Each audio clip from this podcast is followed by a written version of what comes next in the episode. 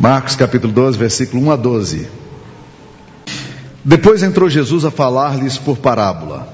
Um homem plantou uma vinha, cercou-a de uma sebe, construiu um lagar, edificou uma torre, arrendou-a a uns lavradores e ausentou-se do país. No tempo da colheita, enviou um servo aos lavradores para que recebesse deles dos frutos da vinha. Eles, porém, o agarraram, espancaram e o despacharam vazio. De novo lhes enviou outro servo, e eles o esbordoaram na cabeça e o insultaram. Ainda outro lhes mandou, a este mataram. Muitos outros lhes enviou, dos quais espancaram uns e mataram outros. Restava ainda um, seu filho amado, a este lhes enviou por fim, dizendo: Respeitarão meu filho. Mas os tais, os tais lavradores disseram entre si: Esse é o herdeiro, ora, vamos, matemo-lo e a herança será nossa. E agarrando-o, mataram-no e o atiraram para fora da vinha. Que fará, pois, o dono da vinha? Virá, exterminará aqueles lavradores e passará a vinha a outros. Ainda não lestes essa escritura? A pedra que os construtores rejeitaram, essa veio a ser principal pedra angular? Isso procede do Senhor e é maravilhoso aos nossos olhos? E procuraram prendê-lo, mas temiam o povo, porque compreenderam que contra eles prosperira esta parábola. Então, desistindo, retiraram-se. Mantenha a Bíblia aberta nesse texto aqui, meus queridos irmãos.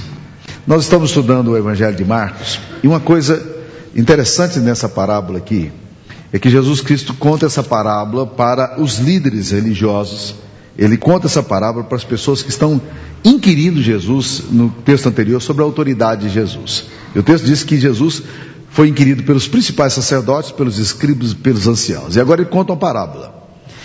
Essa parábola é extremamente forte.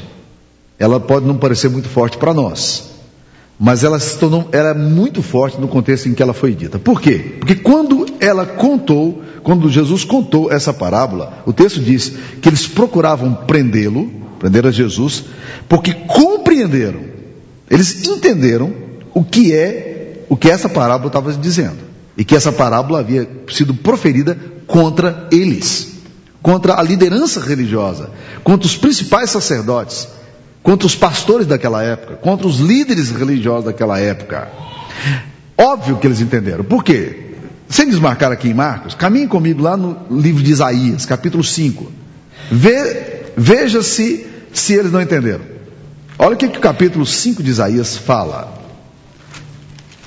Capítulo 5 de Isaías nos ensina o seguinte: Deus falando por meio do seu profeta. Capítulo 5, versículo 1. Agora cantarei ao meu amado o cântico do meu amado a respeito da sua vinha. O meu amado teve uma vinha num outeiro fertilíssimo, sachou-a, limpou-a das pedras e a plantou de vides escolhidas. Edificou no meio dela uma torre e também abriu um lagar. Ele esperava que desse uvas boas, mas deu uvas bravas. Agora, pois, ó moradores de Jerusalém e homens de Judá, julgai, vos peço, entre mim e a minha vinha.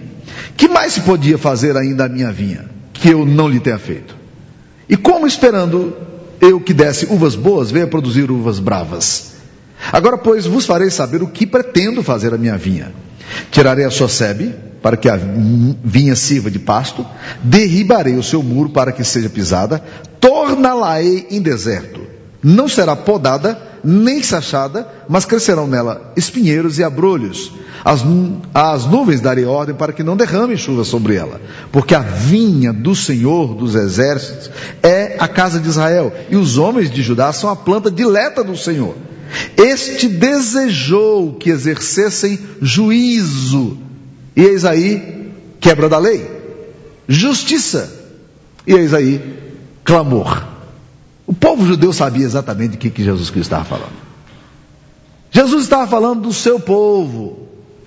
O que, que aconteceu com aquela nação a quem Deus chamou, a quem Deus atraiu, segundo ele, com cordas de benignidade? Um povo que não era povo e Deus transformou no seu povo predileto. O povo amado de Deus, uma nação eleita, uma nação escolhida em Abraão para que em nessa nação fossem benditas, abençoadas todas as famílias da terra. Ora, meus queridos irmãos, esta nação, nação de Israel, ela colocou na cabeça uma das coisas mais complicadas que nós podemos ter e o povo de Deus até hoje faz, a mesma coisinha. A igreja tende a fazer isso na história. Eles resolveram, aquela nação resolveu domesticar a Deus. Transformar Deus em alguém, um bibelô, que você pode determinar o que ele vai fazer. E achar que você, por causa das promessas que você tem, você pode ficar confiadamente seguro em cima da tua tradição, em cima da tua denominação, em cima das suas convicções religiosas, porque agora está tudo certo. Não foi exatamente isso que João Batista percebeu logo quando ele começou a pregar um sermão duro e, as pessoas disseram: Nós somos filhos de Abraão. E João olhava para ele e disse: Não comeceis a dizer entre vós, somos filhos de Abraão, porque Deus pode suscitar, e apontava para umas pedras na beira do rio, e diz: Deus pode suscitar filhos de Abraão dessas pedras aqui. Este é o perigo da igreja, esse é o perigo meu e seu, de acharmos que nós podemos conter o Deus que é um vento, um ruar, um sopro, porque o Espírito é livre e ele age como quer, e nós achamos que nós podemos controlar e manipular a Deus da forma como nós achamos que podemos fazer. Eu não sei quantos de vocês assistiram Pilares da Terra, do Ken Follett.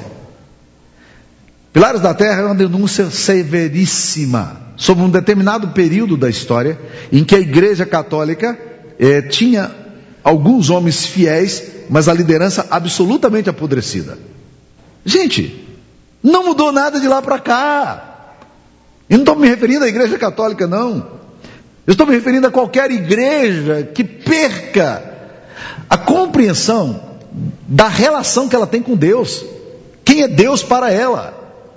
O texto aqui nos fala, Jesus conta a parábola dizendo assim, que Deus, que um dono, um proprietário, resolveu comprar uma terra, fez uma, uma vinha, sachou-a, ele colocou uma sebe, uma cerquinha protegida para não permitir que os raposas viessem e entrassem ali. Construiu uma torre que era o local onde, onde as pessoas observavam se alguém estava invadindo a propriedade. Era, é, era o local também que muitas vezes o dono da propriedade morava. Colocou tudo com cuidado numa terra fértil, mas aquela terra simplesmente, quando ela é, era a época de produzir frutos, ela não produzia. Ela não produziu fruto. Aí o, o Senhor mandou agora essa uma pessoa para vir receber os, os benefícios daquela colheita e do que viria da colheita. E eles disseram: Nós vamos espancar esse cara, vamos mandar embora. Nós somos proprietários desse trem aqui. E a Bíblia nos diz que quando o filho chegou, eles disseram: opa, era exatamente isso que a gente queria. Vamos matar o filho, porque agora ele é o herdeiro. Se a gente matar o herdeiro, acabou. Nós somos donos por certo dessa propriedade. Ora, meus queridos irmãos, preste atenção em algumas coisas dos perigos que acontecem quando a gente tenta domesticar a Deus. Pessoas que tentam domesticar a Deus se sentem ameaçadas com as, os mensageiros divinos. Eles não entendem quando Deus manda os mensageiros divinos. Por isso que Jesus Cristo vai, num lamento profundo sobre Jerusalém, dizer: Jerusalém, Jerusalém, que matas e apedrejas os seus profetas. Que bom seria se vocês reconhecessem hoje a oportunidade da visitação que Deus está fazendo na vida de vocês. Gente, quando eu leio esse texto, pensando em Jerusalém como cidade amada, e tentando me colocar a mim mesmo nesse lugar, a, a igreja de Cristo, da qual nós participamos, nós frequentamos, é muito séria essa afirmação de Jesus. Jesus está dizendo: Olha, eu quero trazer vocês para perto de mim, eu quero identificar-me com vocês, mas vocês matam os profetas vocês apedrejam aqueles que vocês que foram enviados por Deus e vocês não reconhecem a oportunidade da visitação de Deus para a vida de vocês. Nós estamos aqui todos, alguns, muitos seguros das suas convicções doutrinárias e teológicas. Nós estamos aqui todos é, ouvindo a palavra de Deus. Será que nós reconhecemos a palavra de Deus que vem para nós? E essa palavra repercute em nós e gera quebrantamento em nós. Gera em nós a capacidade da gente se arrepender e dizer: Deus quis dizer algo para nós. Ou nós simplesmente apedrejamos os profetas e os desprezamos. Ou desconsideramos aquilo que vem do Senhor. É típico de gente que quer domesticar a Deus, esse, esse descaso com a mensagem divina. A palavra de Deus perde o efeito no coração. A palavra de Deus perde o impacto na vida das pessoas. E as pessoas são capazes de ouvir se, e ficarem seguras em cima disso aí, sem entender o risco que elas correm. É interessante que quando você vai estudar as cartas de Jesus, no livro de Apocalipse, são sete cartas. Várias igrejas Jesus censura por causa da infidelidade doutrinária. Numa delas tinha uma mulher chamada que se declarava profetisa, uma tal de Jezabel. Noutra delas tinha uma doutrina torta dos nicolaítas. Mas na igreja de Laodiceia, Jesus não censura aquela igreja porque era uma igreja pobre, porque ela não era. Jesus não censura aquela igreja porque ela era uma igreja que tinha problemas é, é, éticos, porque não há nenhuma menção sobre isso. Jesus não censura aquela igreja porque ela tinha um problema doutrinário dentro dela, e herético. Mas Jesus censura aquela igreja, sabe por quê? Porque aquela igreja perdeu a capacidade de ter fervor. Ele diz: Você está morno, e porque vocês estão mornos, eu estou a ponto de vomitar da minha boca. É essa coisa da gente querer domesticar a Deus e achar que nós botamos Deus na nossa redoma e nós cremos assim, essa é a convicção. E nós recusamos a ouvir de Deus quando Deus está sacudindo a gente, dizendo: acorda, acorda. Esse texto aqui nos fala também, meus queridos irmãos, que quem tenta domesticar a Deus, esquece de Cristo tenta exterminar Jesus. É interessante esse negócio porque é possível sermos uma igreja que leva o nome de Cristo e não sermos uma igreja cristocêntrica.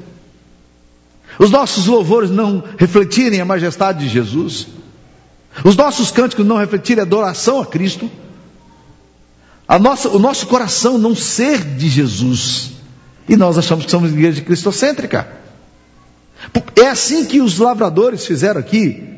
Eles pegaram e disseram: Esse é o herdeiro, vamos matá-lo, ok, vamos tirar Jesus. Eu fico às vezes perguntando o seguinte: se nós tirássemos a convicção de que Cristo morreu por nós, pelos nossos pecados, que nós esquecêssemos que Jesus Cristo ressuscitou dentre os mortos, se nós esquecêssemos que Cristo tem toda a autoridade sobre o céu e a terra, se nós chegássemos aqui e não mencionássemos a Jesus, que diferença isso faria para nós, honestamente falando?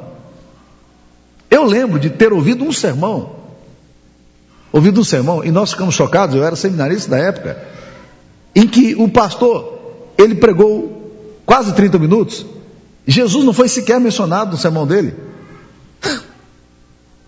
É possível, meus queridos irmãos, nós isolarmos tanto a obra de Cristo e ignorarmos o que essa cruz significa para nós, a centralidade da morte de Cristo, a necessidade da gente morrer com Cristo também, para sermos ressuscitados com Ele e glorificados com Ele. É possível e teologicamente, historicamente, a igreja sempre fez isso. Ela matou Jesus. Ela vai colocando Jesus de escanteio e nós podemos, no nosso coração, simplesmente desprezar a obra de Cristo. A nossa autossuficiência, a nossa justiça própria, e nós vamos vivendo assim.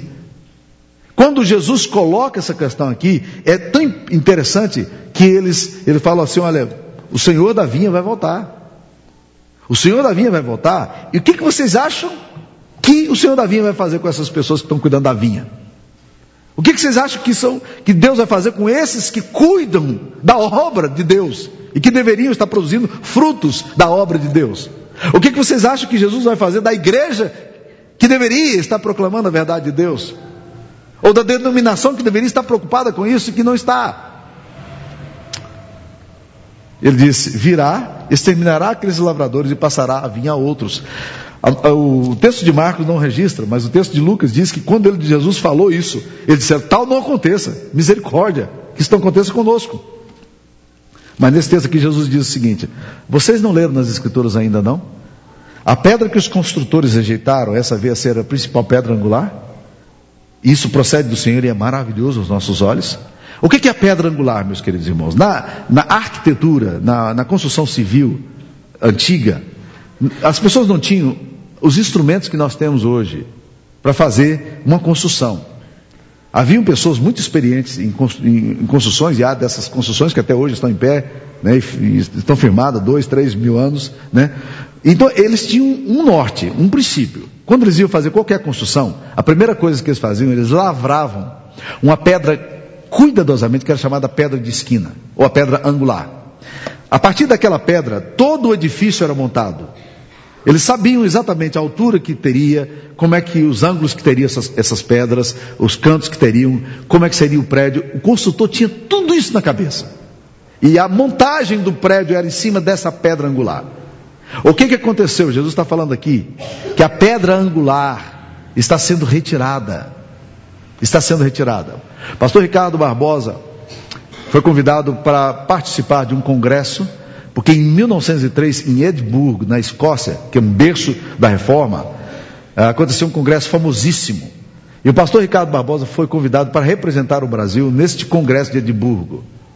E aí ele chegou ali, numa, num país de tradição reformada, reformados e católicos do mundo inteiro, estudando ali e tentando definir os temas, as propostas que eles teriam nesse, nesse grande congresso para reviver os 100 anos do Congresso de Edimburgo.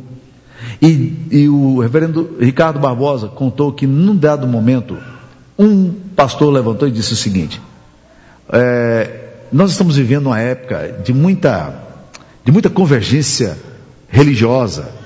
É, nós, eu queria sugerir para que a gente colocasse, nunca colocasse o nome de Jesus em nenhum dos nossos panfletos ou convites, porque a gente pudesse ter assim uma espécie de, de comunidade onde Deus pudesse ser celebrado, mas não a pessoa de Jesus, porque a pessoa de Jesus, ela distancia outras pessoas que não têm a confissão cristã. Ricardo Barbosa ficou apavorado com aquele negócio. Ele disse: não, nós estamos exatamente precisando reafirmar a soberania dessa pedra angular.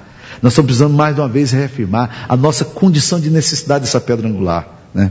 Nós estamos mais uma vez precisando, mais do que nunca precisando de colocar Jesus no centro. Nós podemos facilmente, meus queridos irmãos, perder a centralidade de Jesus em nossa vida.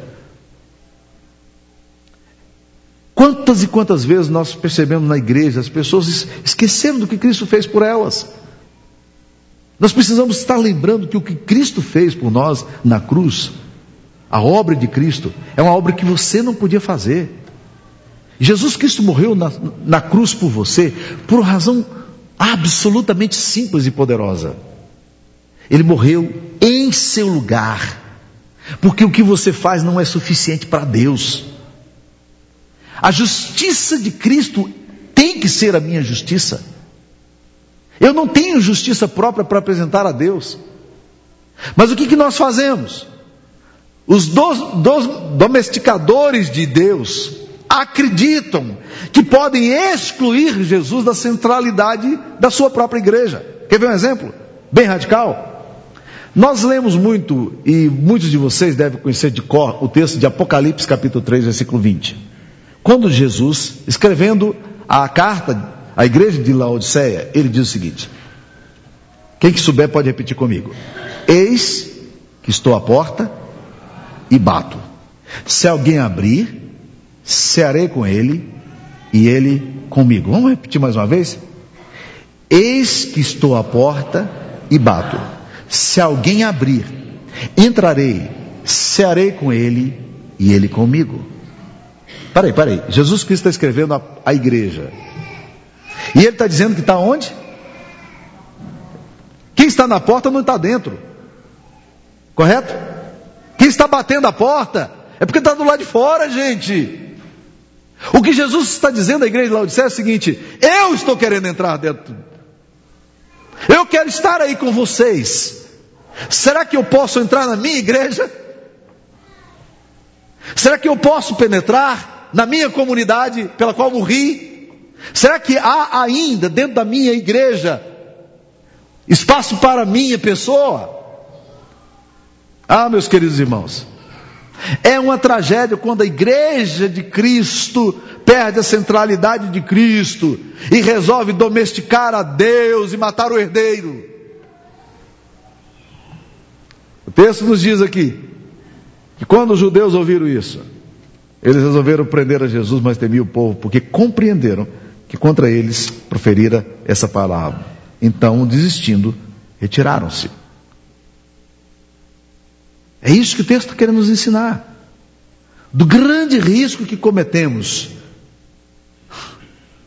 de Cristo estar do lado de fora da nossa própria existência. Nós que nos julgamos herdeiros das promessas de Deus. Nós que achamos que temos a teologia correta. Nós que acreditamos que somos um povo eleito. E é, e é bíblico isso. Nós que cremos num povo chamado por Deus para sua exclusiva autoridade. E é bíblico isso. Mas nós podemos, por processos históricos, ou por indiferença, ou por descaso, ou por conveniência, nos tornarmos os donos da vinha. E queremos mandar naquilo que nós nunca fomos chamados a mandar. Conheci um antigo pastor que brincava dizendo que toda vez que ele era convidado para pastorear uma igreja, ele chegava e perguntava naquela igreja, como pastor convidado: Quem é o dono aqui dessa igreja? Tem algum dono aqui? Ele diz: Porque se tiver dono além de Jesus, eu não venho para cá. Eu não venho para cá. Jesus disse: Eu vou edificar a minha igreja, e as portas do inferno não vão prevalecer contra ela. Meus queridos, participar da obra de Deus, e nós, muitos de vocês estão engajados em ministérios, muitos de vocês estão engajados em projetos missionários, muitos de vocês estão engajados em liderança de igreja, em pequenos grupos. Participar da construção de Jesus, a coisa mais fantástica que tem é você lembrar: eu não sou dono de nada disso aqui. Nada. Mas eu quero o seguinte: quando o Senhor voltar, eu quero, como bom dispenseiro dos mistérios de Deus, ser encontrado fiel. Não é isso que o apóstolo Paulo fala? Que o que se espera de cada dispenseiro é que ele seja encontrado fiel. Então eu quero que no dia que o Senhor Jesus Cristo voltar, ele perguntar assim: cadê o resultado da vinha? Da minha vinha que eu plantei, pela qual eu morri? Cadê a, os frutos dessa videira? E a gente poder dizer: Senhor, é tudo do Senhor. As vidas que se converteram, as obras que fizemos, os projetos que implantamos, os prédios que construímos, as creches que edificamos, os projetos missionários que fizemos, tudo é do Senhor, porque a igreja é do Senhor, o Senhor morreu por ela. Aí, meus queridos irmãos, quando nós saímos dessa relação de donos da igreja e nos tornamos tomamos a relação de servos fiéis que aguardam a volta do Senhor Jesus e que estamos cuidando da vinha que é dele, estamos cuidando da obra que é dele, pela qual ele morreu, que nós estamos cuidando do projeto que ele quis construir, porque ele diz: Eu vou edificar a minha igreja e as portas do inferno não vão prevalecer contra ela. Aí, quando Jesus Cristo voltar, nós, como trabalhadores da vinha, não domesticadores de Deus, mas trabalhadores da vinha. Não quem exerce autoridade, mas servos. Vamos poder dizer, Senhor, aqui estão os frutos dessa videira maravilhosa que o Senhor plantou, num terreno fertilíssimo. Está aqui as colheitas, as vidas que se converteram, pessoas que entenderam o projeto do Senhor para a vida deles, aceitaram o plano da salvação, entenderam isso e se comprometeram contigo. Aqui está, Senhor, aqui estão as vidas. E nós vamos poder ouvir do Senhor, servo bom e fiel, servo bom e fiel. Agora, quando a gente tenta ser chefe, quando a gente tenta domesticar a Deus, quando a gente tenta ser dono da vinha, é uma desgraça. A vinha não é sua, você é servo, você é lavrador. E ele vai voltar. Ele vai voltar e vai dizer: onde é que estão as vindimas aqui? Onde é que estão as uvas que foram produzidas? E nessa hora, é bonito que nós estejamos com os nossos cestos cheios de uvas bonitas, bem tratadas, para dizer: Senhor, é tudo do Senhor. Obrigado pelo privilégio de cooperar da tua obra. Foi muito bom estar contigo. Foi ótimo colocar nossos recursos. Foi ótimo colocar nosso tempo. Foi ótimo investir a nossa saúde, a nossa vida nisso, porque nós estávamos cooperando com o projeto do Senhor. Que Deus nos abençoe. Amém.